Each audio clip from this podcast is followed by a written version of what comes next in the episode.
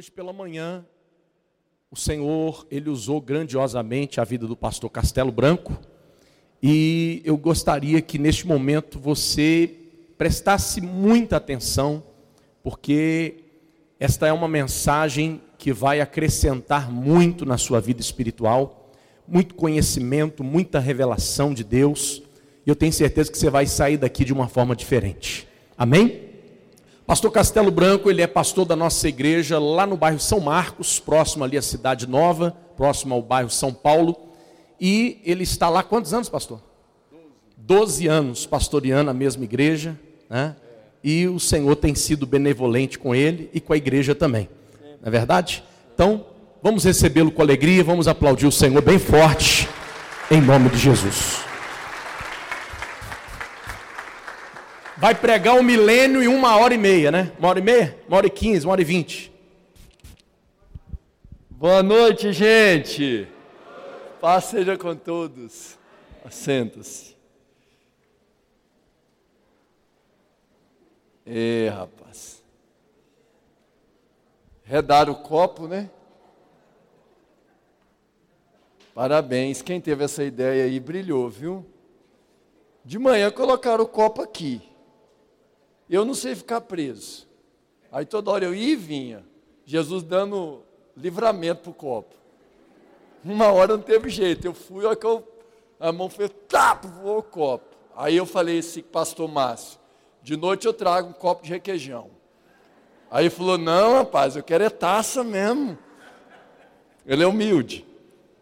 Aí eu estou com o irmão ali assim, o que está transmitindo lá naquela outra tela? Ele está assim, né? Pelo YouTube da igreja. Falei, mas cadê a câmera? Ali, ó. Falei, então de manhã todo mundo viu eu quebrando o copo. Tem jeito de cortar, não, né?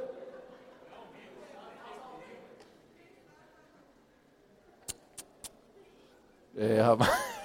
Deu ruim pro pai, viu? Deu ruim. Tá bom, hoje deixa lá, deixa lá. Vamos ver se eu vou, vou me ater mais aqui. Bom, mas não é brincadeira, eu já deixei o microfone cair no chão, já tropecei, já quebrei púlpito, sabe? É uma, sei lá o que acontece, deve ser muita motivação, né? Muito motivado. Não, tem pastor que ele é mais tranquilão, de boa, mas tem cara que ele vai, vai, ó que vê, está pendurado lá na lâmpada. Gente, é bom demais voltar para conversar com vocês. Igual o pastor falou, é uma mensagem longa, mas ela é muito interessante. Preciso que você participe, que você fique atento o tempo todo.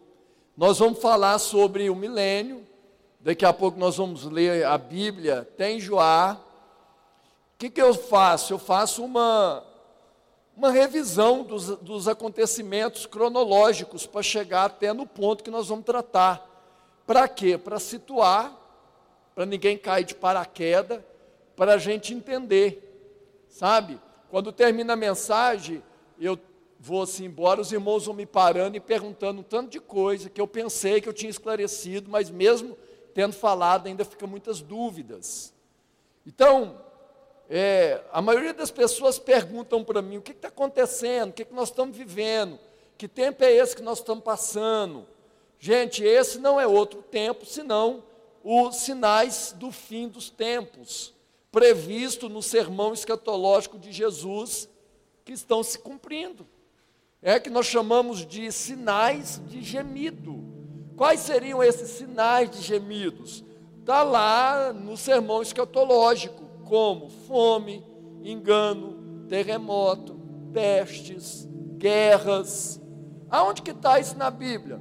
Mateus 24, Marcos 13, Lucas 21. Se você quiser entender o sermão escatológico, você tem que ler esses três capítulos, porque é o único sermão visto de três pontos diferentes. Então a pessoa lê só Mateus, ela não leu tudo ou ela leu só o Marcos, ela precisa ler é, é, as três visões a respeito do mesmo sermão, porque há detalhes que vão divergindo um pouco um do outro e completando uma mensagem. Então, o tempo que nós estamos vivendo hoje é o tempo onde que os sinais têm se cumprido. e esses sinais de gemidos. Não é à toa que a gente vê tantas pessoas sofrendo como estamos vendo hoje. O que ocorrerá após esse sinal de gemido, esses sinais do fim dos tempos? O arrebatamento. É, o que é o arrebatamento? É a primeira etapa da segunda vinda de Cristo. É a parousia, onde Cristo desce até o nível da atmosfera, os mortos em Cristo ressuscitam, é, e depois a igreja que está viva, ela é arrebatada. Então aí nós temos um arrebatamento. Quando que será o arrebatamento? Qual que é a data? Já preguei várias vezes aqui a respeito disso, não há data, há pistas. Jesus diz que se dará como se foi nos dias de Noé. Como que foi nos dias de Noé, ali em Gênesis 6, 7. Então você lê, e aqueles dias que Noé estava vivendo pré-dilúvio, são dias exatamente que se encaixam nos dias de hoje. E qual foi o motivo do dilúvio? Crescimento do pecado. E o que Jesus disse? Por se multiplicar a iniquidade. Então a nossa geração é uma geração que vive nos pré-moldes antes do dilúvio. Então não, todo mundo que datou a volta de Jesus se tornou herege. Porque eu já ensinei que Jesus não volta no Kairos, no Cronos, ele volta no Kairos. Jesus não volta domingo, 19 horas. Não há nenhuma pretensão que no céu seja, o tempo é outro, ok? Então nós estamos aguardando o arrebatamento, tá? E depois do arrebatamento, a igreja imediatamente é submetida a dois processos: Bema. O que, que é o Bema? É a plataforma de recompensa. Ali não será julgado o obreiro, ali será julgado as obras do obreiro. Por quê? Por que, que não é o obreiro que vai ser julgado? Porque se ele foi arrebatado, ele já foi salvo. Agora o que vai ser julgado são as obras que o obreiro praticou. E aí a Bíblia dá as obras que cada um vai praticar.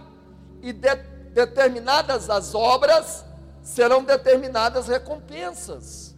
Pegou? Então, a igreja, sim, inclusive a ideia teológica desse tribunal é na porta do céu. O apóstolo Paulo diz que é que aquele que não tem obras é salvo, mas salvo como que de um fogo, de um incêndio. Se falar que vai pegar fogo, ninguém vai segurar, a gente sai, sai com nada, só para salvar a si mesmo ok? Mas é salvo. Agora há os que serão recompensados, que haverá várias coroas de recompensa. Inclusive, eu acho que era muito legal se a gente um dia, a gente precisa de mais ou menos também uma hora, uma hora e meia, para ministrar quais são as obras e quais são as coroas de cada obra que nós praticamos para recebê-la. Por isso que a Bíblia adverte de recompensa futura. Não é que não exista recompensa no presente. Entretanto, a verdadeira recompensa do cristão não são as coisas deste mundo, mas são as coisas do reino do Espírito. E aí a igreja, assim que passa pelo Bema, ela vai para as bodas, para o casamento entre Jesus e a igreja. Quanto tempo? Sete anos o casamento. Então veja bem, só para você entender uma analogia, a cerimônia do casamento vai se dar por sete anos. Só que você já viu que depois do casamento sempre rola uma festa? A festa será os mil anos. O casamento será no céu, mas a festa será na terra. Posso ouvir um amém, gente? Beleza? Vai pegando. Aí, Comutantemente, a Bema e a Bodas no céu, na terra, aquele período que eu já preguei muito para vocês, grande tribulação. Lembra que eu vinha, grande tribulação, termo técnico utilizado aí, papapá, até te metralhava, né? Você ficava até assim no banco. O que, que vai acontecer no período da grande tribulação? Pior tempo. Você chega ali em Mateus 24, 21, Jesus disse que nunca houve e nunca jamais haverá um tempo como aquele chamado grande tribulação. Opa! Nunca houve. Ou seja, toda desgraça que já aconteceu até hoje é pequena diante daquela que ele vai dizer agora. E tudo que acontecer depois continua sendo pequeno diante do que ele está dizendo. Porque nesse período da grande tribulação, acontece algo assim, tremendo. Se você chegar ali em Apocalipse 6, você vai ler a ira do cordeiro. Depois diz a ira deles. Eu lembro que aqui quando pregava eu dizia que era muito comum se fosse a ira do urso ou a ira do leão, que são animais assim. Agora um cordeiro que é tão manso ficar irado é porque realmente ele foi zangado. Só há, duas, só há dois tempos bíblicos que Deus manifesta ira. E nenhum dos dois tempos bíblicos nós fazemos parte. Aonde na Bíblia que a gente vê a ira de Deus? Na antiga aliança. Tanto é que você vê um Deus que manda fogo do céu e consome cidades pecaminosas, como Sodoma e Gomorra. Não é verdade? Só que quando negam para Jesus entrar na aldeia do samaritano, o João pede Jesus se ele libera pedir fogo do céu para queimar cidades da aldeia do samaritano, baseado no episódio lá do profeta Elias, quando ele ora e pede fogo do céu para queimar o, os profetas de Baal. Aí João leu que Elias fez isso na antiga aliança e Deus permitiu o fogo, Agora, só porque eles não franquearam a entrada de Jesus na aldeia do samaritano, está João tentando imitar o profeta Elias. E diz Jesus: permita-me que peça fogo ao Pai para consumi-los. Aí Jesus responde o que para eles? Ó João, vocês não sabem de que espírito nós pertencemos? O filho do homem não veio para destruir vidas, mas para salvá-la. Ou seja, você começa a ver que no Antigo Testamento Deus está irado, mas pastor, por que, que Deus está irado no Antigo Testamento? Simples, pela incapacidade do homem em obedecer a lei e a sua incapacidade de obediência gera desobediência e rebeldia. Agora, sai do Antigo Testamento e você chega em Apocalipse. Aí o Senhor está irado de novo. Mas por que está irado no Apocalipse? Porque as nações rejeitaram Jesus como Messias, como Salvador, e agora ele vai punir essas nações através da sua ira. Então a grande tribulação, ele vem com selos, as trombetas e as taças, que são manifestação da ira do Cordeiro e da ira de Deus. A ponto que eu lembro que eu já preguei aqui, que os homens tentam se esconder nos rochedos, pedindo que as montanhas se lancem sobre eles, para eles fugirem da ira do cordeiro. Então, período da grande tribulação aqui na terra, quando estiver ocorrendo as bodas. Posterior ao período da grande tribulação, lá no final, nós falamos das taças, sete taças com a ira de Deus. Aí, quando nós chegamos lá no final das taças, nós temos a batalha do Armagedon, é bem no finalzinho desses sete anos, profetizado como grande tribulação. Ali nós temos a Epifaneia, a segunda etapa da segunda vinda de Cristo, onde ele manifestará a sua total e completa vitória sobre o anticristo, derrotando ele no vale do Megido onde Israel irá reconhecer Jesus como Senhor, como Messias, o enviado e ungido de Deus. Também já preguei isso aqui muitas vezes para vocês. Até hoje Israel está esperando o Messias Salvador, será enganada pelo anticristo, até que o verdadeiro Cristo, ali em Apocalipse 19, na Epifaneia, na sua manifestação, virá com todo o seu exército, e ele então vai impor derrota ao anticristo, vai destruir o anticristo completamente. E aí, agora, e depois dessa batalha do Armagedon no Vale do Megido?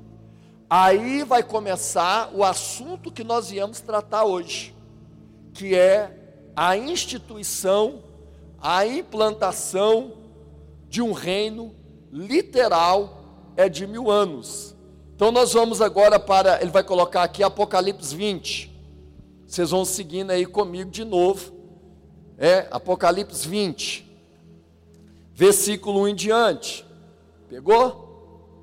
Então lá, olha, vi descer dos céus um anjo que trazia na mão a chave do abismo e uma grande corrente.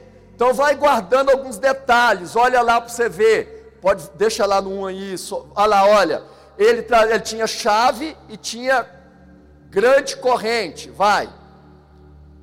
Ele prendeu, olha quem que ele prendeu: o dragão, a antiga serpente, que é o diabo, Satanás. Então eu dizia de manhã que ele dá quatro sinônimos para a mesma pessoa, para não é, ficar dúvida de quem estava sendo preso.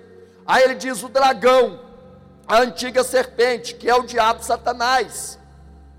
Aí eu dizia também de manhã que quando você chega em Gênesis 3, a gente vê que Satanás usa a figura de uma serpente para enganar Eva e Adão.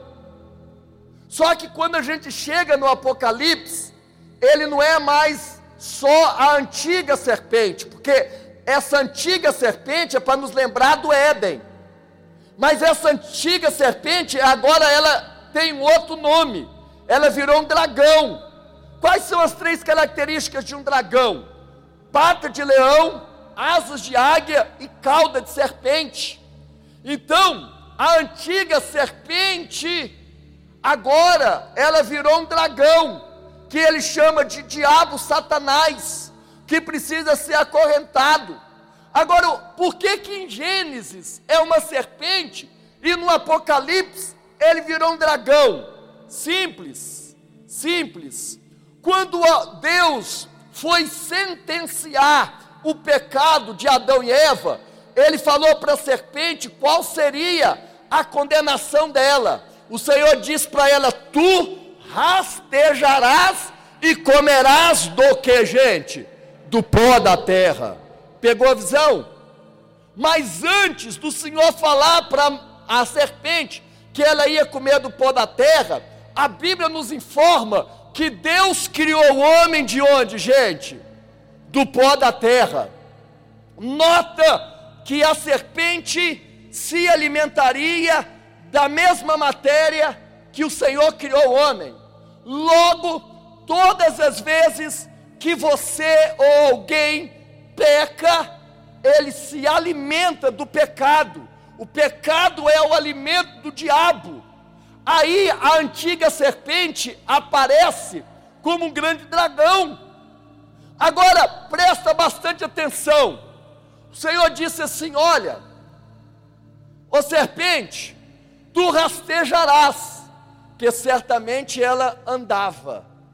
Então, se era uma punição, rastejar, se ela já rastejava, não seria punida.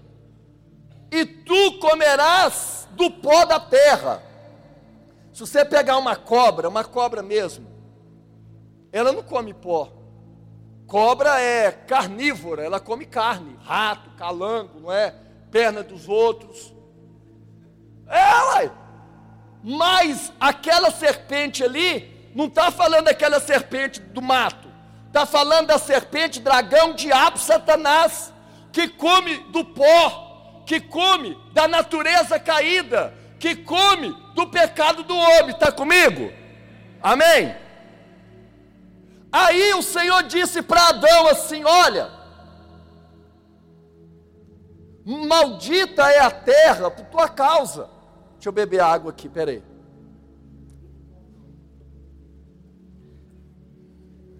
Então, costuma vir 6 a 12. Se eu quebrei um, tem muito mais, irmão. Estou brincando. Calma, senhor. Então, você tem que prestar atenção nisso. Aí o Senhor disse assim: Olha, eu criei o homem do pó da terra, sim ou não? Satanás, o diabo, a antiga serpente, vai alimentar do pó da terra. Ou seja, todas as vezes que o homem pecar, ele vai estar alimentando o diabo. E aí ele vira para Adão e diz assim: Olha, a terra é maldita por tua causa. Nota que a terra não foi maldita por causa do diabo, e a terra não foi maldita por causa de Eva. A sentença de maldição da terra vem quando Adão come. Por quê? Porque quando Deus diz para não comer, ele não diz para Eva, ele diz para Adão. Ah, então vamos lá. Pergunto para você: a hora que a Eva comeu, Adão estava perto ou estava longe? Depende. Eu não sei.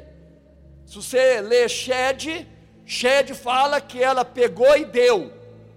Se você lê Thompson, ele diz que pegou e levou. Então, para Shed, perto.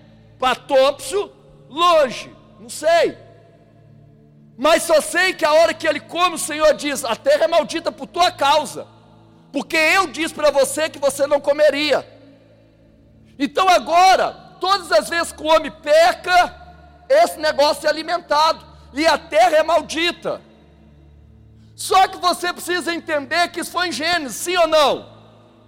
Só que quando eu chego em Mateus, Marcos, Lucas e João, aparece em cena um Salvador, aparece um remidor, aparece o resgatador, aparece aquele que quebraria a maldição. E aí então, quando Jesus é preso e ele é levado lá para Ponto Pilatos, para ser sentenciado, depois levado a Herodes, e ele é crucificado, e a Bíblia mostra que o sangue de Jesus, ele foi derramado, ou seja, lá em Gênesis, o Senhor disse para Adão: a terra é maldita por sua causa, mas quando Jesus morreu na cruz, o sangue de Jesus cortejou sobre a terra, e a maldição que foi colocada pelo pecado de Adão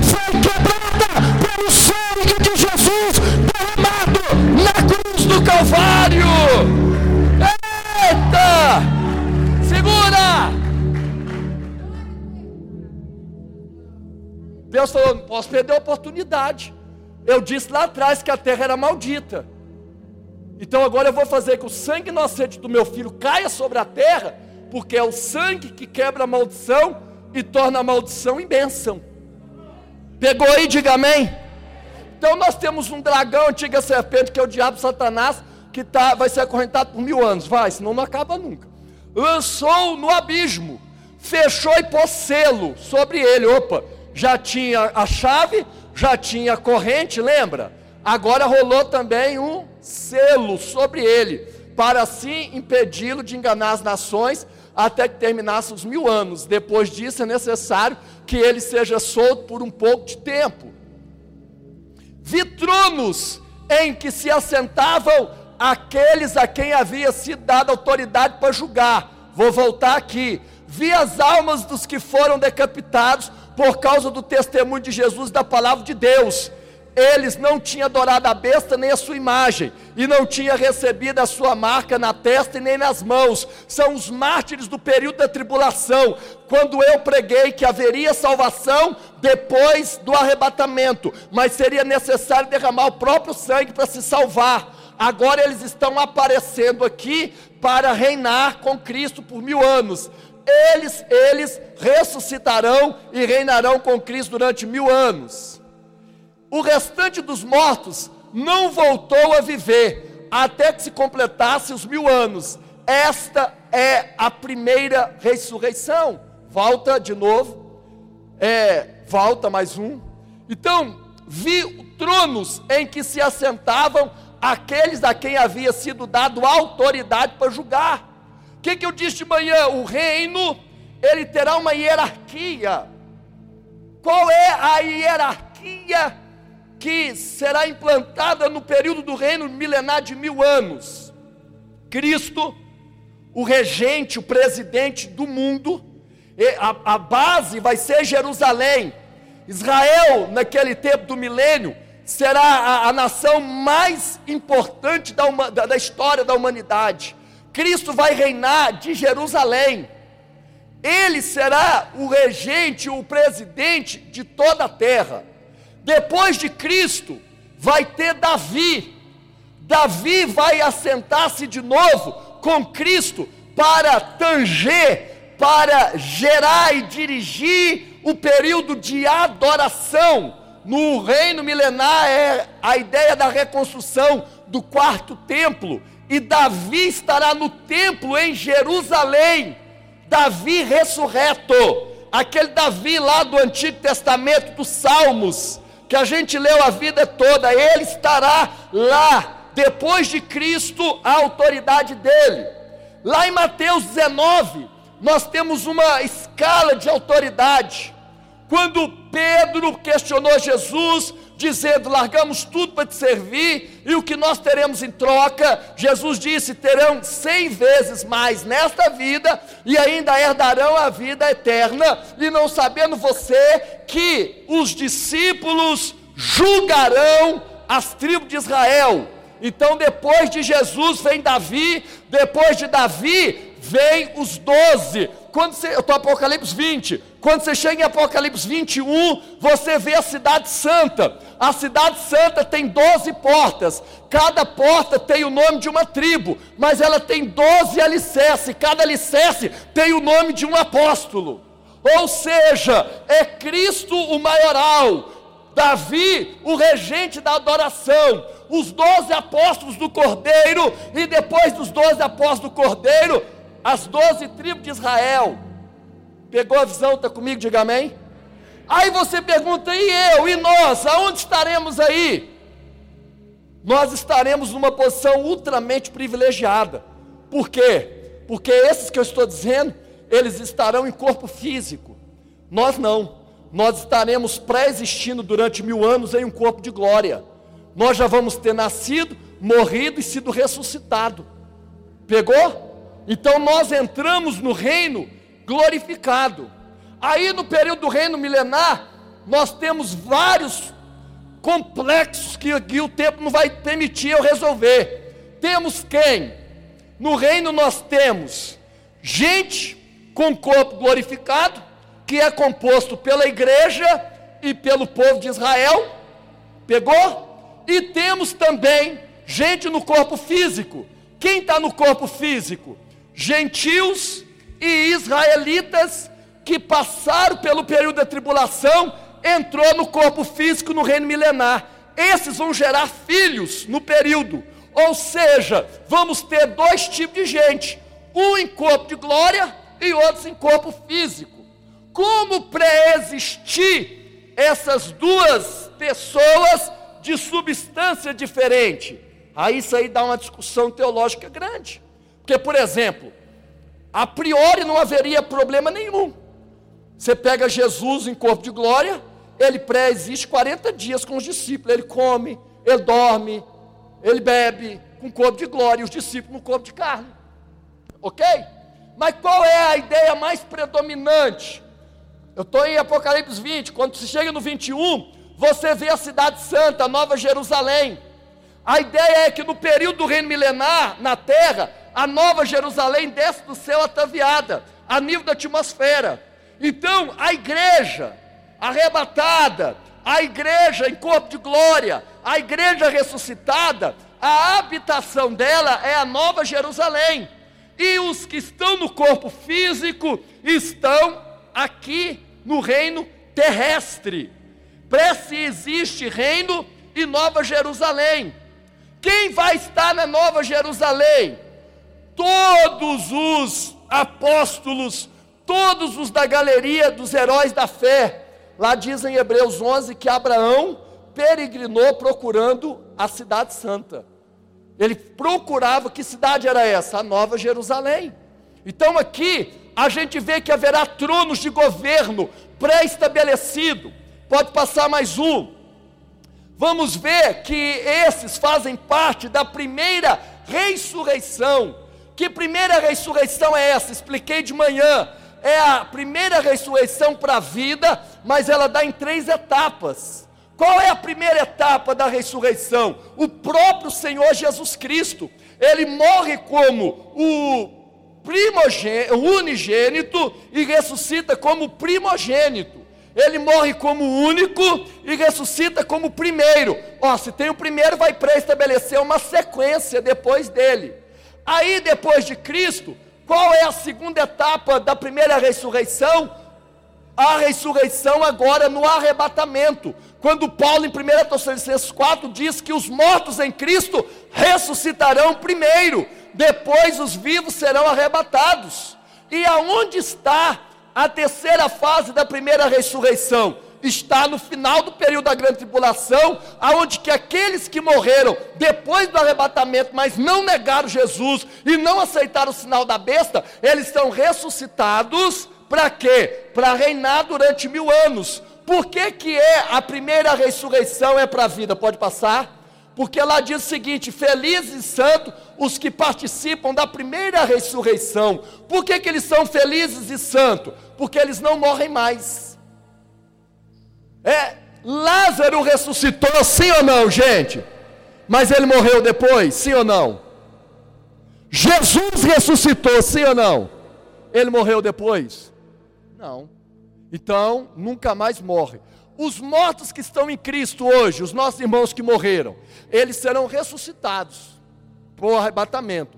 Eles vão morrer de novo? Não. Por isso que eles são felizes e santos, que eles participam da primeira ressurreição. A segunda morte não tem poder sobre eles. Que segunda morte é essa? A espiritual. Eles serão sacerdotes de Deus e de Cristo e reinarão com ele durante mil anos. Opa!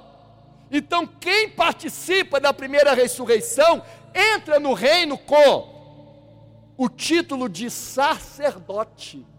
Olha isso. Quem participa, está falando de quem participa, que quem participa da primeira ressurreição? Cristo, depois os crentes que morreram em Cristo e os mártires. Esses três grupos, Jesus, os crentes em Jesus e os que negar, não negaram Jesus, eles são ressuscitados para a vida. E eles disserão sacerdotes de Deus e de Cristo. O que, que o sacerdote fazia? O sacerdote ele ia diante de Deus para representar o povo. Então, quem está em Cristo entra no reino na posição de autoridade como um sacerdote. Pega a visão. Aí, eles reinarão com Cristo durante mil anos. Agora, tem gente, irmãos, que nega, que tem gente que nega que esse reino será literal, que esse reino será de mil anos. Por exemplo, tem aquela turma chamada amilenista, o A de negação. Logo significa que eles rejeitam o milênio físico e literal de mil anos. Eles acreditam que a igreja já corresponde o tempo de mil anos. E eu disse de manhã, como que a igreja corresponde o tempo de mil anos, se Jesus morreu já tem dois mil anos? Só aí nós já dobramos os mil anos eles acreditam que não haverá um milênio é, literal, porque eles consideram que Jesus já está sentado no trono no céu. Tudo bem, Jesus de fato realmente está sentado. Entretanto, nós somos informados que nesse período o diabo vai estar preso. Se o diabo está preso, então quem está fazendo tudo isso que está acontecendo?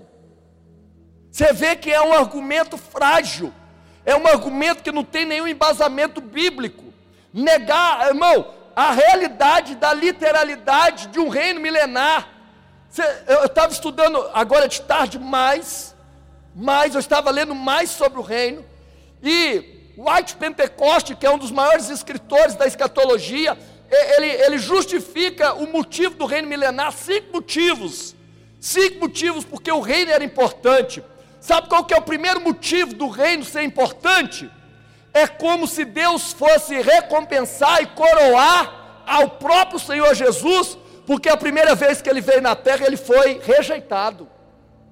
Então, se eu negar que haverá um reino literal, eu estou dizendo que Deus não recompensou a rejeição do seu próprio filho. Porque a primeira vez que Jesus veio, ele foi rechaçado, ele foi é, é, é, é rejeitado pelo seu próprio povo. Por que, que vai existir um reino literal? Porque é como se Deus estivesse recompensando ao seu próprio filho a rejeição que ele sofreu nessa primeira vinda, fazendo do filho o presidente do mundo, o governante da humanidade. E daí tem outros tantos motivos que no tempo não dá. Tem outra turma que diz que não vai haver milênio. Tipo assim, os pós-milenistas, a despeito de tê-lo, Cristo não estará aqui, não é literal, não é no futuro, já começou, já estamos passando no milênio. Se isso aqui é o melhor de Deus, a Bíblia diz que o mundo jaz no maligno, e o cara chama isso aqui de reino. Isso aqui é império, reino é outra coisa. E tem os pré-milenistas, que é aquilo que eu ensinei quando preguei a tribulação, os pré-tribulacionistas. Tem também os pré-milenistas. O que, que é isso? É outra visão. É a visão da segunda vinda de Cristo, que ocorrerá no final do período da tribulação, para é, instituir o reino milenar, onde Cristo vai reinar literalmente por mil anos. Após essa sua segunda vinda, ele voltará com a sua igreja, implantando o seu reino. Nesse momento, ele pisa literalmente no Monte das Oliveiras e começa a implantação desse reino. Apocalipse 19, a grande manifestação, todo olho verá, todo olho verá. Então ele vem com seu exército, com a sua igreja, para implantar o reino literal. O texto cita seis vezes a palavra mil anos não tem outro sinônimo de milênio que não seja mil, como de século que não seja cem, como de década que não seja dez. Mas quando se trata de Bíblia, irmão, o que não falta é confusão, o que não falta é gente para confundir a cabeça dos outros, sabe? Cada hora um fala um negócio. Ah, Jesus volta antes, ah, Jesus volta no meio, ah, Jesus volta no final, ah, Jesus nem volta mais, ah, Jesus já voltou, as trombetas já tocaram, o selo já aconteceu. Não, aí a gente fica igual barata tonta, rodando para um lado para o outro, cheio de especulação, sem ir na palavra de Deus, sem parar para pensar. Irmãos, nós temos que voltar a ser estudantes da palavra de Deus. Sempre tem dito para você: nunca houve uma geração tão fraca na palavra quanto a nossa. Irmãos, mil anos são literais. Agora, por que, que esses mil anos eles são tão, tão importantes? Porque nesses mil anos vai cumprir coisas que ainda não se cumpriram. Três alianças se cumprem no mil, nos mil anos. Primeira aliança, aliança abraâmica. Tudo que Deus prometeu para Abraão, que ainda não se cumpriu, se cumpriu nesse período. O que, que Deus prometeu para Abraão que ainda não se cumpriu? Veja bem, no que tange as promessas espirituais, elas já se cumpriram, porque Jesus é o descendente de Abraão. Então, em Jesus, as bênçãos espirituais da promessa já foram concluídas, mas a promessa geográfica ainda não foi. Deus delimitou um território a dar a Abraão. Por isso que até hoje nós estamos vendo a batalha no Oriente Médio. Até mês passado tinha lá é, é, é, aqueles foguetes e estavam guerreando um contra os outros. Por quê? Porque esse pedaço é de Ismael, não esse pedaço é de Isaac. Não, Deus diz que esse é do Isaac e esse é do Ismael.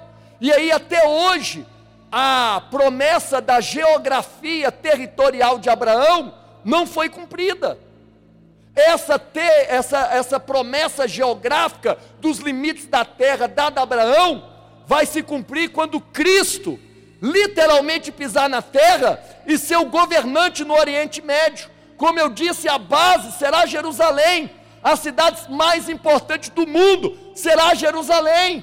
Não será São Paulo, não será Nova York, não será Tóquio, será Jerusalém. Estará sobre Jerusalém, sobre Israel, todos os holofotes do mundo, porque Cristo, ele vai governar de lá, lá vai ser construído o quarto templo, é lá de lá que Cristo vai demandar sobre toda a humanidade, mas dentro daquela hierarquia pré-estabelecida. O que, que mais vai acontecer nesse período de mil anos? Vai também cumprir a aliança davídica. A respeito do trono da casa real, onde Davi seria o grande regente da adoração. Aí de novo, confusão, especulação teológica. Aí tem um teólogo que diz assim: não, esse Davi aí é Jesus, é, porque Jesus é filho de Davi. Mas a profecia de Jeremias e de Ezequiel diz: Colocarei na casa de Israel para sempre o meu servo Davi. Então, se Cristo é, eu creio assim, tá? Cristo já está ali no trono, eu creio num Davi ressurreto, liderando a adoração, liderando o louvor, liderando o momento da espiritualidade, porque as nações terão que ir a Jerusalém uma vez por ano para adorar. Daqui a pouco eu vou entrar nisso de novo. Então eu tenho cumprimento da promessa de Abraão, cumprimento da aliança de Davi e por último, a nova aliança. A nova aliança. Promessas da nova aliança que foram cumpridas através de Cristo, entretanto, a, no tocante ao novo coração, quando Paulo disse que há uma nova criação em Cristo Jesus, ele está querendo dizer que por causa de Cristo, agora existe uma criação na humanidade que nunca existiu antes. Como que é essa nova criação? É a criação que não vive segundo a carne, mas que agora vive segundo o Espírito. Ele chama de nova criação como novo de algo que nunca antes existia. Ou seja, se em Cristo é novo, todos os que estão fora de Cristo, ele chama de velho. E por que, que é velho? Porque é carne, é obra da lei. E o que ele chama de novo é os que vivem pelo Espírito, é os que vivem uma criação na realidade da sua identidade em Cristo. E esse novo coração, ele é na sua totalidade manifesto nesse período. Também a plenitude do Espírito Santo, é onde nós vamos terminar daqui a pouco, falando sobre do cumprimento total do derramamento do Espírito Santo no período é do reino milenar. Você está aí, diga amém, gente. Então nós vamos começar agora. É, ué, sério, começar agora. Agora nós vamos ver como que vai ser o reino. Né? Nós criamos uma base. Agora você já tem umas ideias na sua cabeça que eu compartilhei, tá? Você já sabe mais ou menos uma hierarquia, o diabo preso, mil anos, é, você já sabe que Cristo vai reinar, que Davi vai adorar, que vai ter discípulo, vai ter sacerdote, papá, popô. Como que vai ser o negócio? Primeira bênção do reino milenar, pode pôr, está lá Isaías. Nos últimos dias, nos últimos dias, o monte do templo do Senhor será estabelecido como principal. Vai observando. Será elevado acima das, das colinas e todas as nações correrão para ele. Pode ir. Virão muitos povos e dirão: Venha, subamos ao monte do Senhor, ao templo do Deus de Jacó. Opa, vai ter um templo, é o quarto templo, para que ele nos ensine os seus caminhos e assim andemos em suas veredas. Pois a lei sairá de Sião, de Jerusalém virá a palavra do Senhor, porque lá é a base do reino. Ele, Jesus, julgará entre as nações e resolverá a contenda de muitos povos. Eles, não é Jesus, são os povos, farão de suas espadas arado e de suas lanças foice. Uma nação não mais pegará em arma para atacar outra nação. Elas jamais tornarão a preparar-se para a guerra. Qual é a primeira bênção do reino milenar de Cristo? Paz paz verdadeira. A Bíblia diz que no governo divino de Cristo se estabelecerá uma paz tão verdadeira, o shalom de Deus será tão evidente que as armas serão transformadas em ferramentas. Ali diz que é, as espadas que antes feriam e matavam, agora são arados para trabalhar a terra. As lanças são transformadas em foice.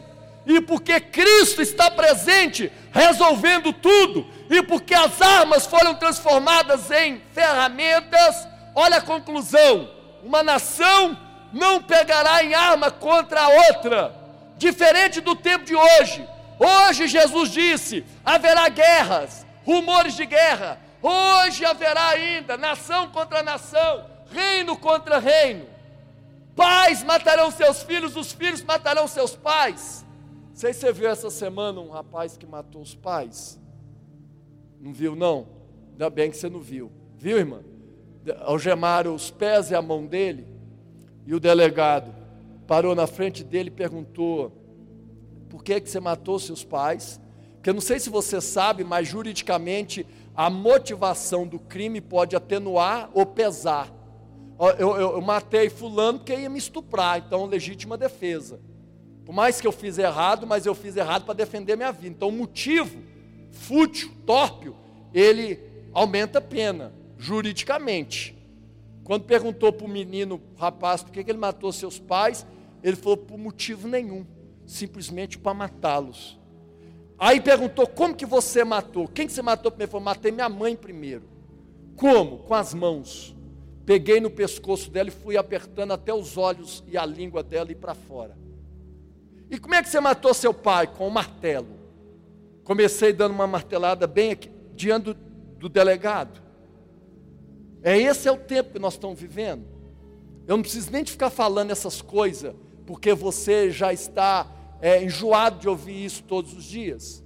Agora, vai haver um outro tempo, e esse tempo é o tempo onde haverá paz, haverá a presença do príncipe da paz. Amém, gente? E nesse tempo, não haverá mais gente matando gente, não vai ter mais nação lutando contra nação, não vai ter país guardando arma, fazendo arma, é, vai ter agora as armas se transformando em instrumento de trabalho.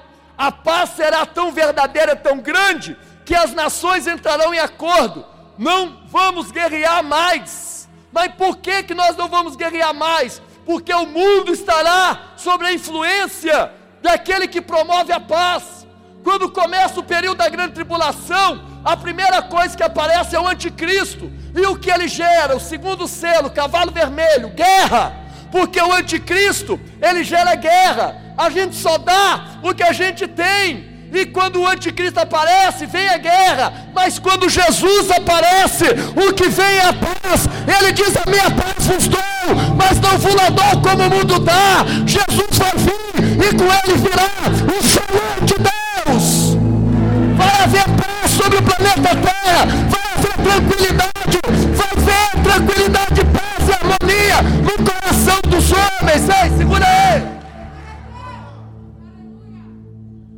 vai precisar mais da ONU?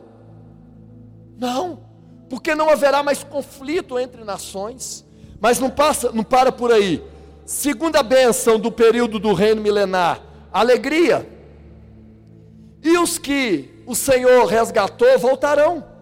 Entrarão em Sião com cantos de alegria. Agora, como é que vai ser essa alegria? Prega forte comigo, grita aí, duradoura duradoura alegria coroará sua cabeça.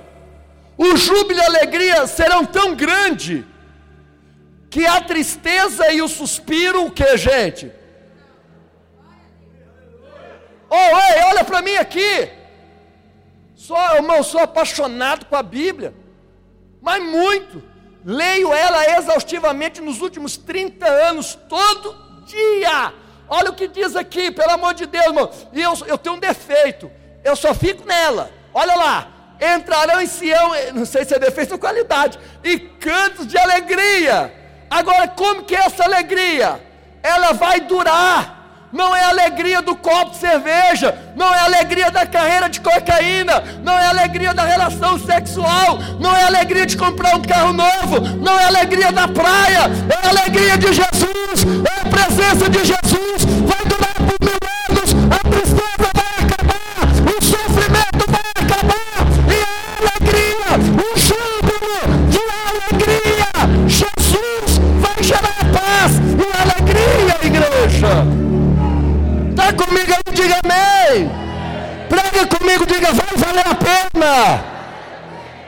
que mais? Já temos paz e alegria, sim ou não? Agora vamos mais. Terceira, santidade. E ali haverá uma grande estrada, e um caminho que será chamado caminho de santidade. Os impuros não passarão por eles, servirá apenas aos que são do caminho. Alguém aqui é do caminho, diga eu. Jesus disse: Eu sou. Pegou? Os insensatos estão fora. Hã? Hã? Como que vai ser essa santidade? Não é uma santidade forçada, obrigatória, externa, não. Eu dizia de manhã a respeito da nossa santidade posicional e da nossa santidade processual, isso é muito importante. Veja bem, o que é a nossa santidade posicional? É o fato de ser santo diante de Deus por causa de Cristo. Bom, a santidade ou santo não é a ideia da velha religião. Santo aqui, ou santidade, é a ideia da separação. Tudo que é santo é separado, toda santidade é a separação.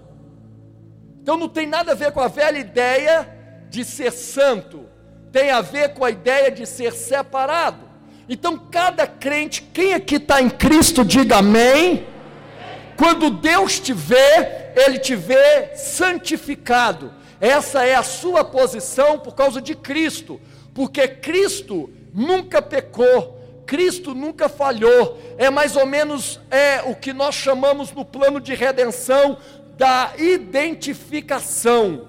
O que, que é a identificação? Deus te vê em Cristo e vê Cristo em você. Deixa eu tentar melhorar isso aqui. A identificação no plano de redenção é: eu estou em Cristo no céu e Cristo está em mim na terra. Quando Deus olha para mim, Ele vê Jesus, e quando Deus olha para Jesus, Ele me vê. Vou repetir, isso aqui é muito profundo. É uma conversa. Já fiz uma série de mensagens na minha igreja sobre esse, essa identificação. Escute isso. Por que, que eu sou santo? Por causa de Jesus. É uma posição que eu desfruto, não porque eu conquistei, mas porque eu recebi crendo. Pegou? Então no céu, eu estou em Cristo. Na terra, Cristo está em mim. Quando Deus olha para mim, ele vê Jesus. Mas Deus, quando olha para Jesus, Ele me vê. Sabe aquele dia que pegaram Jesus e esbofetearam Jesus? Deus te viu esbofeteado nele. Sabe aquele dia que pegaram Jesus e lançaram ele na cruz? Deus te viu crucificado com ele. Sabe o dia que sepultaram Jesus? Deus te viu sepultado em Jesus. Sabe o dia que Jesus ressuscitou? Deus te viu ressuscitado em Jesus. Sabe o dia que Jesus assentou à direita de Deus? Ele te viu assentado em Jesus, à direita dele no céu. Você está na terra, mas você também está no céu. É a posição de Jesus, é a minha posição. Se Jesus é santo, eu sou santo por causa de Jesus. Segura, segura. Tá bom que a gente vai empolgando, gritando, daqui a pouco, menos. Eu fui fazer um culto quarta-feira lá na igreja, quarta-feira de manhã, 30 pessoas, abri a janela e empolguei com a mensagem. No meio da mensagem o vizinho estava lá, senhor pastor, tem uma reunião no Zoom agora? Pô, irmão, perdoa, que eu sou empolgado. Tem uma posição de santidade. Não é porque nós somos bons, não, porque por causa de Cristo. Quando Deus olha para mim, vê Jesus, mas quando olha para Jesus, me vê. Pegou? Mas também, não é porque nós temos uma santidade de posição em Cristo, que nós não vamos ter a santidade processual, que é do dia a dia, que é da conduta, que é do procedimento, que é da moral. Então, no período do reino milenar, ninguém vai ficar com o troco da padaria no bolso, não. Ninguém vai furar mais fila. Ninguém vai falar mal do outro, porque haverá uma santidade. Haverá paz, haverá alegria e haverá santidade.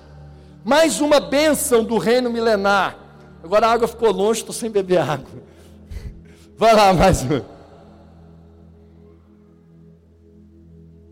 Outra bênção, que é a retirada da maldição. Olha, o lobo viverá com cordeiro, o leopardo se deitará com bode, o bezerro, o leão e o novilho gordo pastarão juntos, e uma criança os guiará.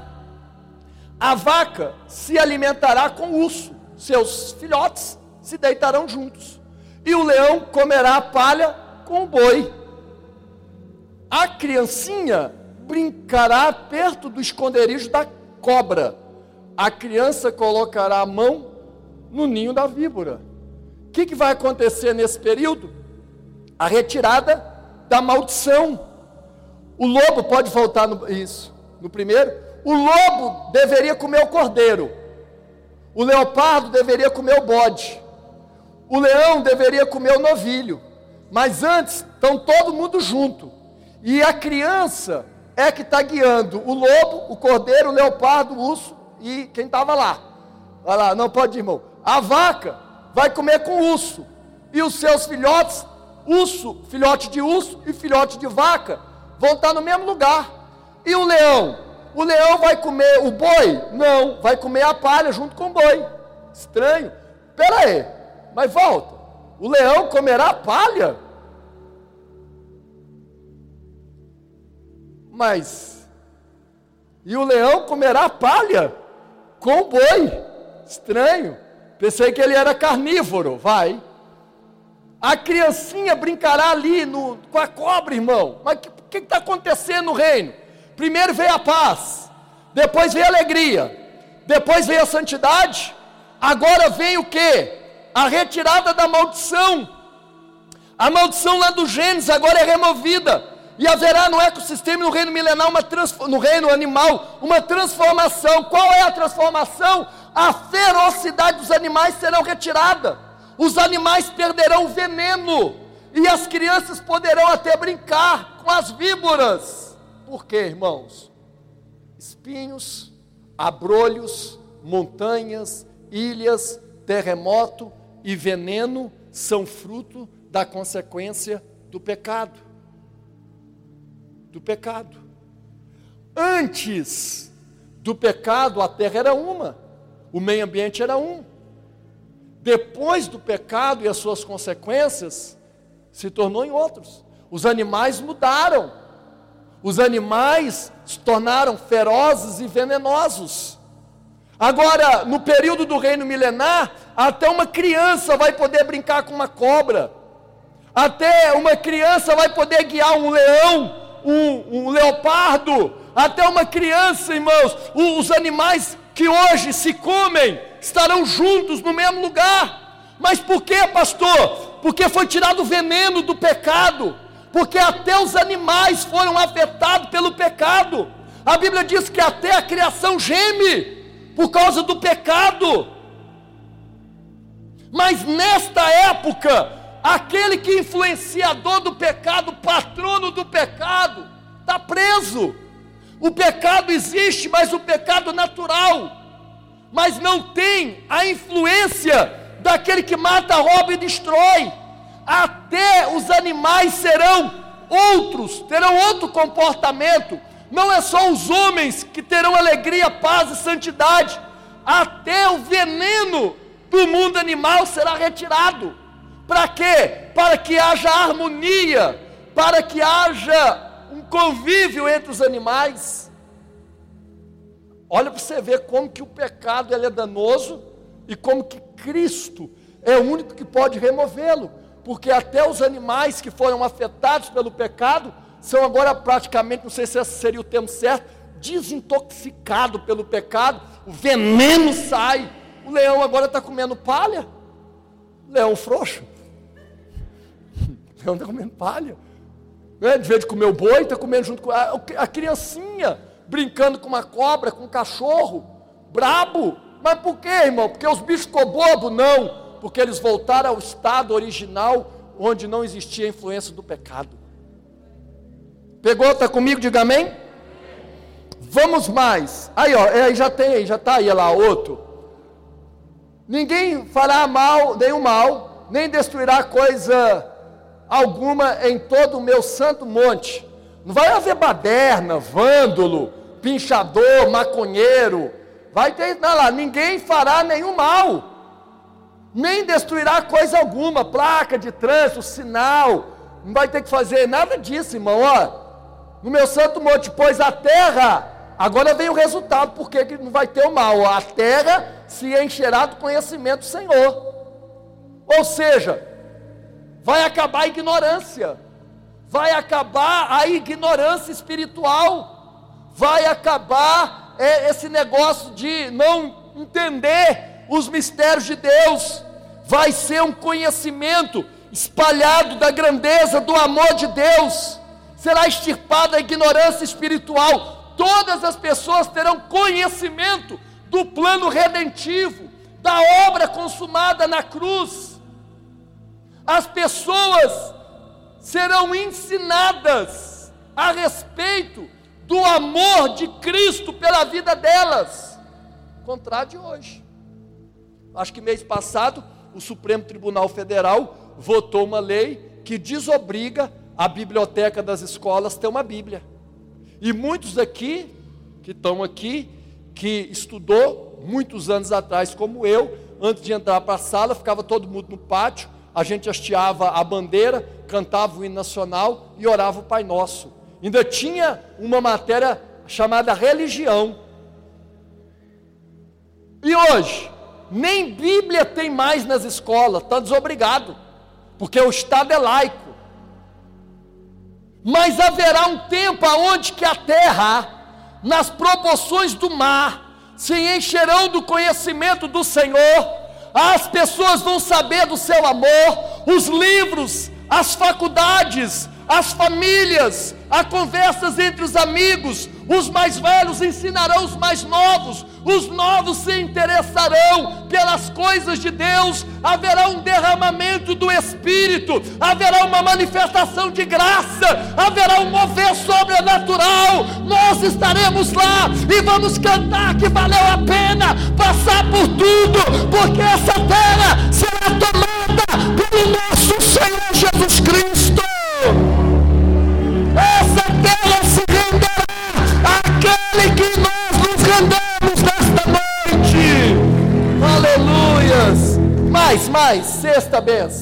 Violenta essa.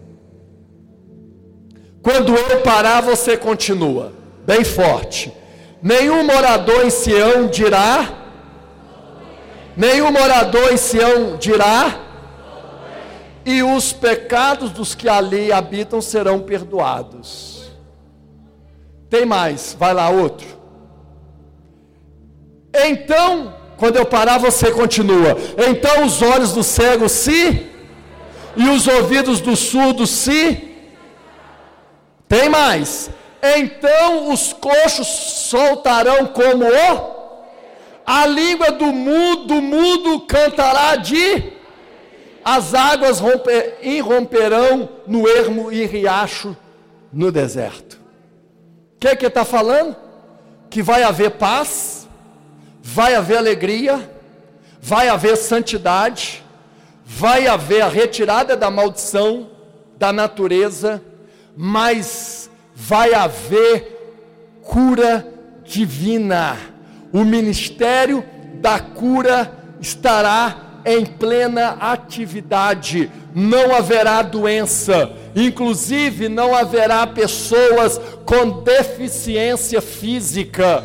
Essa doutrina que hoje pregamos é uma doutrina eterna. Jesus Cristo salva, Jesus Cristo cura, Jesus Cristo batiza com o Espírito Santo e Jesus Cristo voltará para nos buscar. No reino milenar não haverá doença, não haverá deformidade, os olhos se abrirão, os ouvidos serão destampados, os aleijados pularão como servos, e os mudos cantarão de júbilo e de alegria, porque é o Jesus que curou ontem, é o Jesus que cura hoje, é o Jesus que vai curar amanhã, porque Ele é mesmo ontem, hoje e será o mesmo para todo sempre. Haverá cura espiritual, haverá cura moral e haverá cura física no reino de Cristo. Ninguém dirá estou doente. Ninguém. Os, os coxos vão soltar como servo. A língua do cabra mudo vai cantar de alegria. Ninguém vai dizer, fiquei do, não haverá mais doença. E isso, lógico, para quem está no corpo físico. Porque quem está em corpo de glória, é óbvio que é um outro corpo. Vamos lá. Outra benção. O ecossistema aí restaurado, né? Falei isso de manhã várias vezes, ó. O deserto e a terra ressequida se regozijarão. Por que, que se regozijarão? Porque o ermo exultará e florescerá como a tulipa. Vai. Romperá em flores, mostrando grande regozijo e cantará de alegria. A glória do livro lhe será dada, como também o resplendor do Carmelo e do Saron. Verão a glória do Senhor e o resplendor do nosso Deus. É isso? O que está mostrando aí? Parece que a ideia é que não haverá deserto. Volta um, um fala melhor, ao deserto e a terra ressequida se regozijarão. E o ermo exultará e florescerá como a tulipa. A ideia é que, parece que tem outra aí, que fala da terra quente, areia abrasadora, Isaías 30, vai para o 7. O 7, olha lá. A areia abrasadora se tornará um lago. O que, que são as areias abrasadoras? As areias do deserto. Se torna lago. Porque no deserto só tem morte, só tem esterilidade. E no lago tem vida.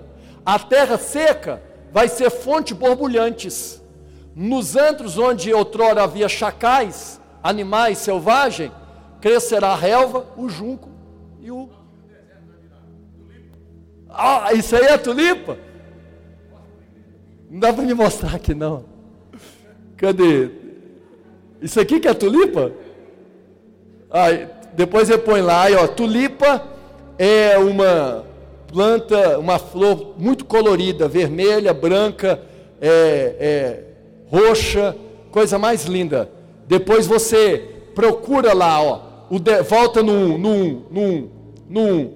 O 1 diz, ó, deserto e a terra ressequida se regozijarão e o ermo exultará e florescerá como a tulipa. As mulheres aqui devem saber que tipo de flor é essa chamada tulipa. O bom é que aqui você prega, os caras vão conferir no celular. você prega, os caras vão, deixa eu ver se é verdade, deixa eu ver, deixa eu ver. Pá, pá, pá, tá tudo bem, não, tá tudo certo. É melhor ser assim é, do que ser enganado por qualquer grito por aí. Aí! Aí, rapaz, ó, você é feio, você é bom mesmo, hein? Olha o que, que Jesus faz. Aonde tinha deserto, Ele vai fazer florescer. Ele é a rosa de Saré. Ele é a tulipa do reino. Vocês são demais, viu? Vou levar esses caras lá para minha igreja. Lá eu prego, não tem nada disso. Eles deixam eu no vácuo. Esses dias eu estava pregando uma série de mensagens lá sobre a graça, e minha mulher chegou em casa e falou comigo assim. E aí eu falei, não, estou super empolgado, está doido? Deus está bradando. Aí falei com ela, né? Ela falou, o povo só está aceitando, mas eles não estão entendendo nada. Falei, não, eu, sério, eu falei, claro, eles estão concordando, mas não estão entendendo nada. Eu falei, eu acho que é você que está assim. Eu acho que era ela que não estava entendendo e pondo a culpa nos irmãos da igreja. Vamos ver outra bênção, gente, também poderosa, temos que acabar, né? O culto começou às seis e meia. Vamos ver outra bênção. Vai lá, Isaías 65, 20. Nunca mais haverá nela criança que viva poucos dias, um idoso que não completar os seus anos de idade. Quem morrer aos 100 anos, morreu jovem. E quem não chegar aos 100 anos, morreu antes da hora. Vai. Construirão casas e nelas habitarão. Plantarão vinhas e vai comer do fruto.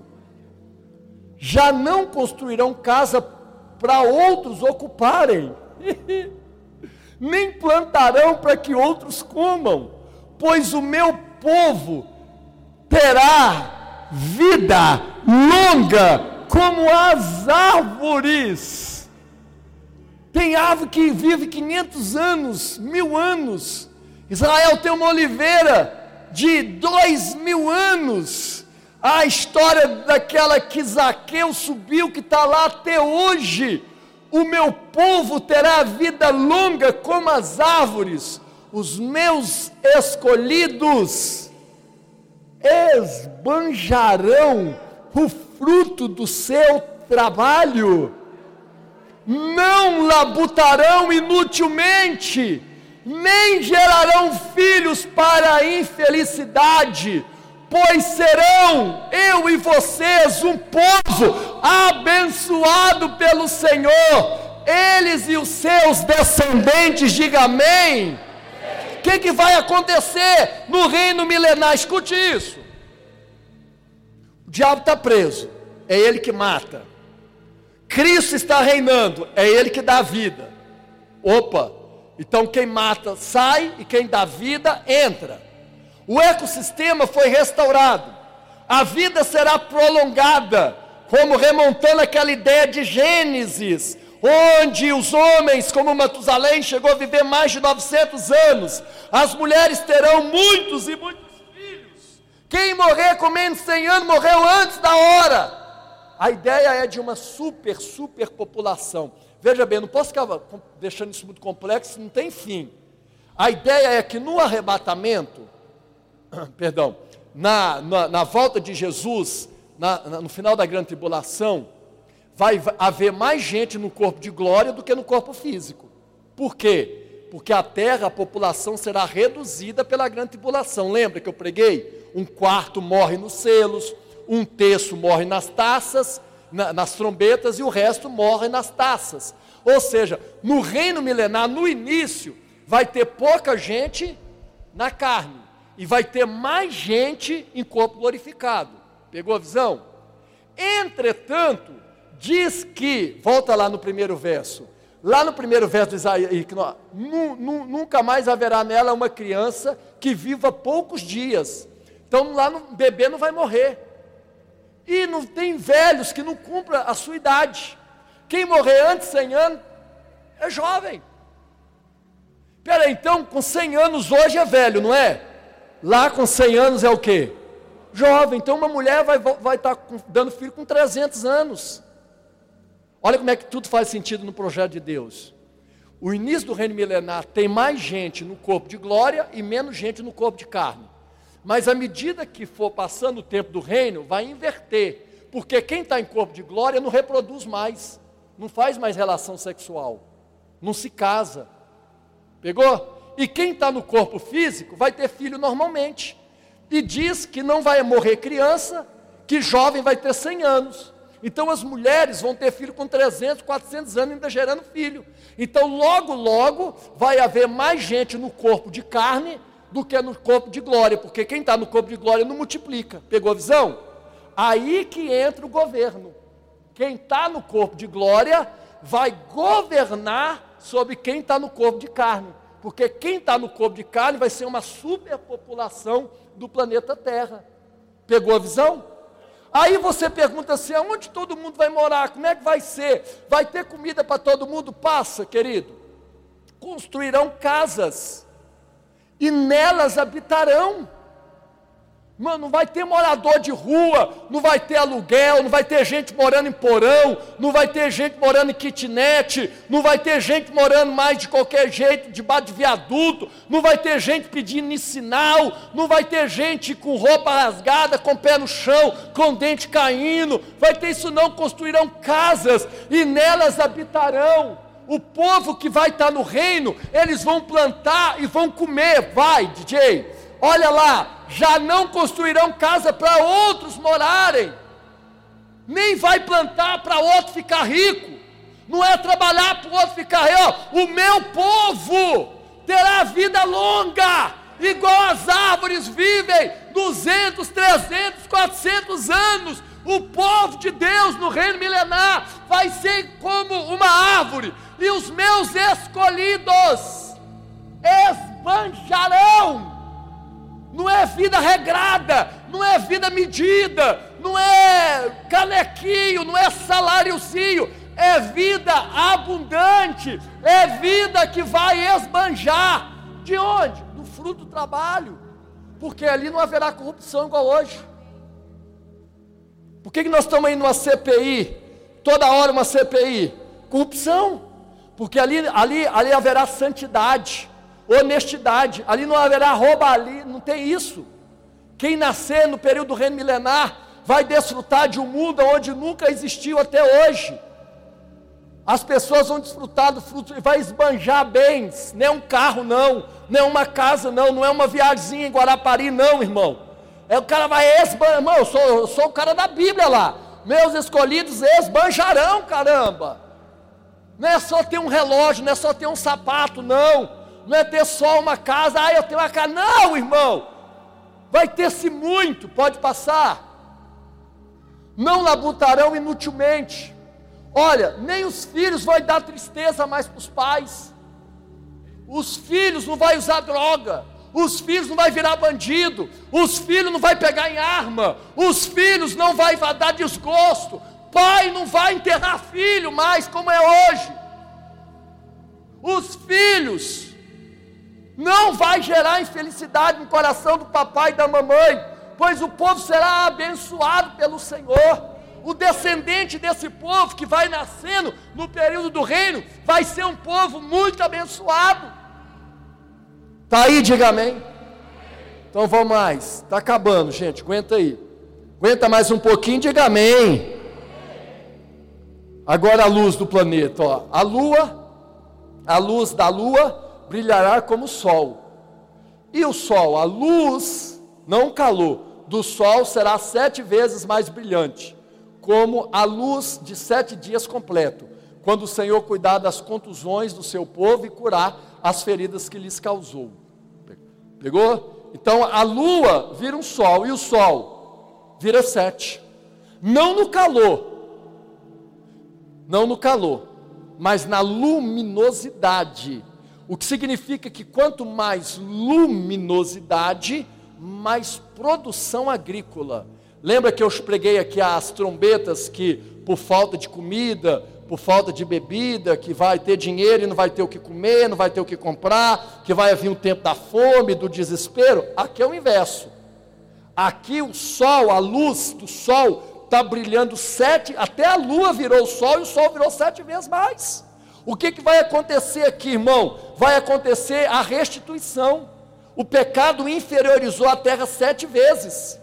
Quando você olha para a terra e fala, nossa, que bonito, mas você sabia que a terra está sete vezes mais feia por causa do pecado? Olha lá, o sol vai, a luz do sol deveria estar tá brilhando sete vezes mais, mas não está. Mas por que, que não está? Efeito estufa. Produzimos tanto gás, tanto gás, tanto gás, que o gás ruim não sai e a luz boa não entra. A vida que era 900 anos, hoje é 70 e 80. O clima está desequilibrado, tudo desequilibrado por causa do negócio chamado pecado. Mas aí, irmãos, é o reino de Cristo. Aí é o reino daquele que é abundante, daquele que criou os céus e a terra, daquele que criou o sol, daquele que criou o mar, daquele que chama as estrelas pelo seu próprio nome. Ele vai reinar durante mil anos. Então aquilo que o pecado inferiorizou ele vai superiorizar sete vezes mais. O sol vai dar mais luz, quanto mais luz, mais fruto as árvores irão produzir. Ou seja, vai ter a abundância de comida, não é escassez. Não tem gente passando fome, não tem gente pedindo cesta básica, não tem gente batendo na porta de assistente social, não, não vai ter esses negócios que nós temos aqui, de pedir colchão, de quem tem que comer, doa para quem não tem. Isso é para hoje, porque hoje nós estamos vivendo esse tempo para cumprir a palavra, mas aquele tempo do reino é um tempo completamente contraditório a esse tempo. Lá haverá abundância, lá vai ter casa para todo mundo morar, vai ter emprego. O emprego não é para ganhar salário mínimo, não. Diz que o fruto do emprego, cara vai esbanjar, vai construir morar, vai plantar e vai colher. Os filhos vai dar sua alegria para o coração dos pais, igreja. Isso aí quem está falando é a palavra do eterno. Décimo, agora é o idioma. Estão acabando. Segura aí, que eu já vejo gente dando umas tombadas. Então, Sofonias 3,9: Então purificarei os lábios dos povos, para que todos eles me invoquem o nome do Senhor e sirvam de comum acordo. A ideia é que no reino milenar haja só um idioma. Lembra ali em Gênesis, quando o Senhor na torre de Babel confunde as línguas? Ele não derruba a torre, mas confunde as línguas, e ali surge o idioma. Então a ideia é que no período do reino milenar volte a ter um idioma só no mundo todo, uma única linguagem. Porque agora o coração do homem não é para construir uma torre, agora o coração do homem é para servir e adorar quem está no trono, no caso Jesus. Qual é o idioma? Aí, é, uns acham que são as línguas estranhas, as línguas dos anjos. Outros acham que é o hebraico, que era a língua que se falava antes da torre a linguagem primária seria o hebraico. Então, ou voltaria a falar hebraico, ou então a humanidade se comunicaria na linguagem do Espírito, que é a linguagem do reino do, do Senhor. Mas então o Senhor vai purificar os lábios dos povos para que todos é, invoquem o nome dele e sirvam de comum acordo, que é o que não acontece hoje.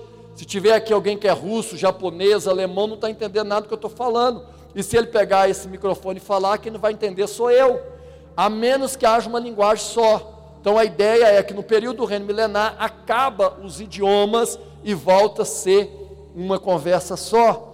Vamos caminhando, vai, DJ. Agora a plenitude do Espírito. Depois disso, derramarei do meu Espírito sobre todo o povo. Os meus filhos e as suas filhas profetizarão, os velhos terão sonhos, jovens terão visões. Até sobre os servos e as servas derramaria do meu espírito naqueles dias de Senhor. Então, beleza. Nós estamos cansados de pregar isso aí, não é? O que acontece? Isso aí é Joel, profetizou. Aonde que começou a cumprir essa profecia? É uma profecia progressiva. Atos 2. Atos 2 foi o começo. E hoje? Hoje o Espírito Santo ainda é derramado, sim ou não? Passou já dois mil anos mas a profecia ainda continua sendo cumprida.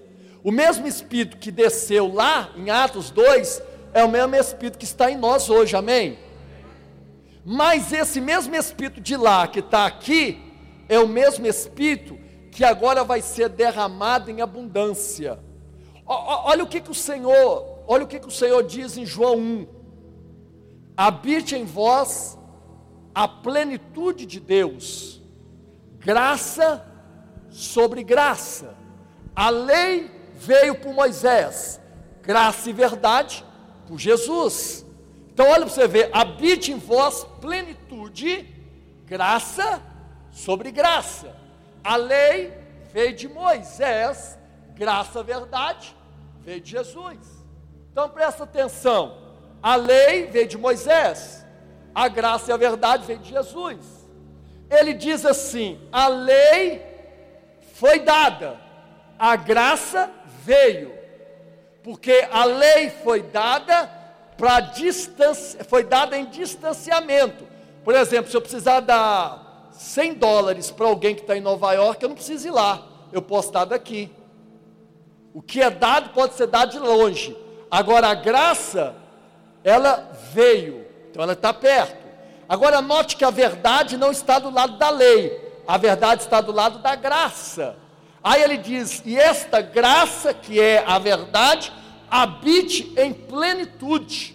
De vez em quando os irmãos oram assim: Ô oh, Senhor, derrama uma porção do seu espírito. Ô oh, Deus, nós queremos porção dobrada. Isso é oração que era feita numa antiga aliança. Hoje, Deus não trabalha mais em porção. Agora, por causa da obra consumada, temos acesso à plenitude. Pegou? Mais ou menos assim. Na antiga aliança, você podia ir no depósito de Deus e pegar um saco de arroz e um saco de feijão. Hoje, por causa de Jesus, você pode entrar e pegar tudo que você precisa. Porque hoje é a plenitude. E é isso que vai acontecer no reino. O Espírito Santo estará sendo derramado na totalidade de plenitude. No, porção era na antiga aliança. Hoje na graça é plenitude. E no reino é abundância total e completa.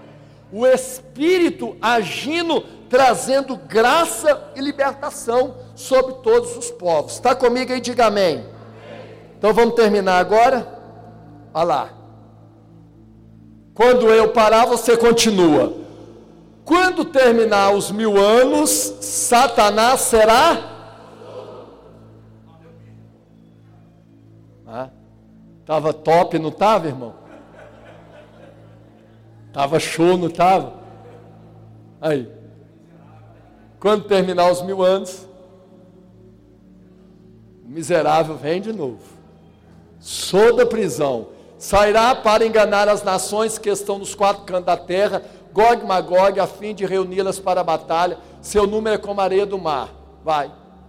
As nações marcharão por toda a superfície da terra, cercarão o acampamento dos santos, a cidade amada, por Jerusalém, mas um fogo descerá do céu e as devorou. Delícia, bem feito. O diabo que o enganava foi lançado no lago de fogo que arde em, com enxofre, onde já havia sido lançado é, a besta e o falso profeta. Eles serão atormentados dia e noite para todo sempre. Todos digam amém. Diga de novo amém. amém. Fica de pé que eu vou terminar com você de pé. Presta atenção.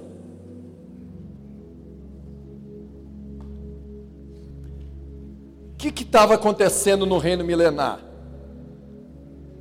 Imagina aí, imagina. O diabo estava preso, Jesus estava reinando, a paz era mundial, a alegria era verdadeira, a santidade, a maldição foi quebrada, o pleno conhecimento de Deus, doenças foram retiradas, ecossistema foi restaurado, longevidade da vida, aumento da luz solar, um único idioma e o derramamento abundante e pleno do Espírito Santo. Era esse o cenário do reino. Até que terminasse os mil anos e Satanás será solto da sua prisão. Por quê? Por quê? que Satanás é solto da sua prisão depois de mil anos preso, por três motivos. Primeiro, para provar que uma vez diabo, diabo para. O cara fica um mil anos preso, ele teve mil anos inativo para poder pensar em mudar. Mas assim que ele sai de mil anos de cadeia, a primeira coisa que ele faz é uma rebelião contra Deus. É igual uns caras que é preso. O cara pega 5, 10 anos de cadeia, assalto, latrocínio.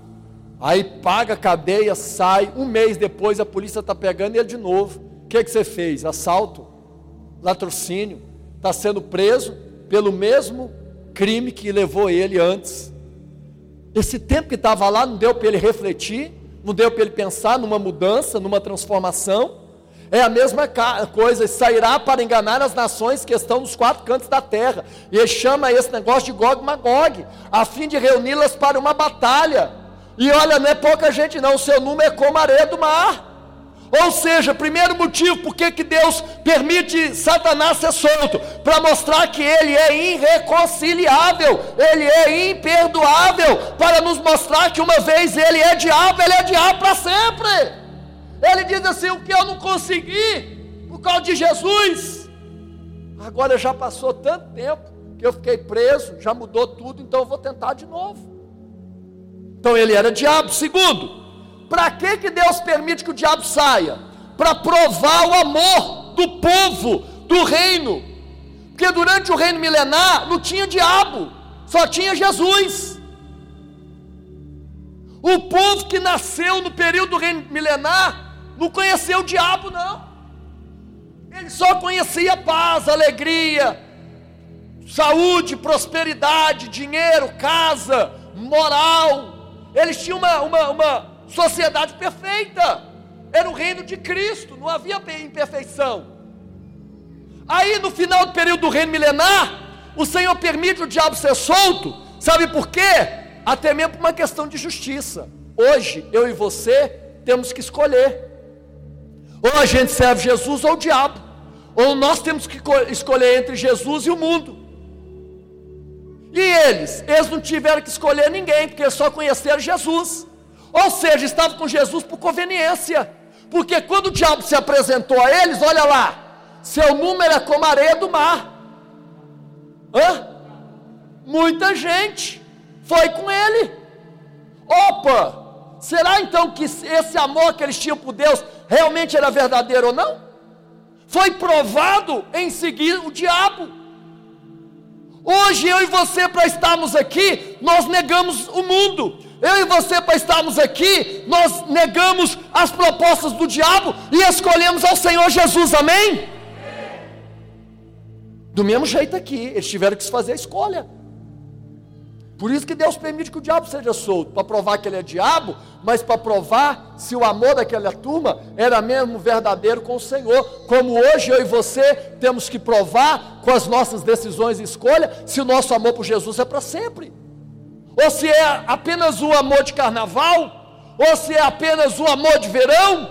Se Jesus me der, eu fico, se Jesus não me der, eu saio. Se Jesus me fizer muito rico, eu fico. Se Jesus não me enriquecer, eu pulo para o outro lado. É isso que está acontecendo, o diabo está solto ali para provar se aquele amor era só unilateral, se era só o amor de Deus por eles porque eles não conheciam o outro lado como eu e você conhecemos. Mas por que, que o diabo é solto, pastor? Pode passar mais um. Por causa disso aí, ó. Pode passar mais um. O diabo que enganava, foi engano, engoto. Isso é a arma dele, engano. Foi lançado no lago de fogo que arde com enxofre. Lá já havia dois cidadãos, a besta e o falso profeta eles serão atormentados dia e noite para todo sempre. Sabe, no período do reino milenar, ele é preso no início, porque era apenas uma prisão temporária. Quando começa o reino milenar, Jesus manda prender o diabo e fala: põe ele aí mil anos de castigo, porque agora eu vou reinar.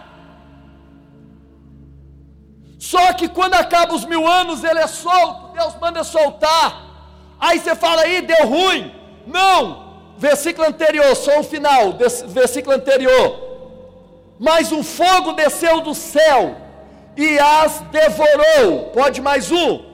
E o diabo que enganava, não vai enganar mais, porque agora ele está recebendo a sentença eterna agora ele está recebendo a, coordena, a eterna, agora ele está sendo sentenciado eternamente. Ele vai para um lago que tem fogo e arde com enxofre, juntamente com a besta e o falso profeta, e lá eles ficarão por toda a eternidade. Lá eles sofrerão eternamente. O diabo, ele sabe do seu fim, ele sabe que já está condenado, ele sabe que a condenação dele será uma condenação eterna, diferente de mim e de você, que em Cristo e na sua obra consumada nós fomos absolvidos e Paulo disse: nenhuma condenação há para aqueles que estão em Cristo Jesus. Irmãos, escute isso. Ele vai ser condenado. E depois acabou o diabo. Não tem mais diabo na história. Não tem. E agora? Agora Jesus vai pegar o reino e entregar ao Pai. No final, ele pega o reino de mil anos, pegou, entrega o Pai. O que que tem? Quando Jesus entrega o reino ao Pai, tem o juízo final, pegou? Depois do juízo final tem a eternidade futura. Qual que é a ideia? Que o status quo do reino ter, ter, é, terral da terra, o estilo de civilização do período do reino, que o filho entrega para o pai, é exatamente o estilo de vida ou de reino da humanidade que vai entrar na nova, é, é, na nova terra e no novo céu. Mas entre o juízo e a eternidade, entre o reino e a eternidade, tem o juízo final. Aonde que as pessoas, nós ainda temos que ressuscitar os que morreram sem Cristo, para comparecer diante de um juízo final, para também receber uma sentença final. Só depois disso não haverá mais o mar e vi novo céu e vi nova terra. Amém? Então guarda isso que depois a gente continua. Vamos orar. Põe a mão no seu coração. Fecha os teus olhos.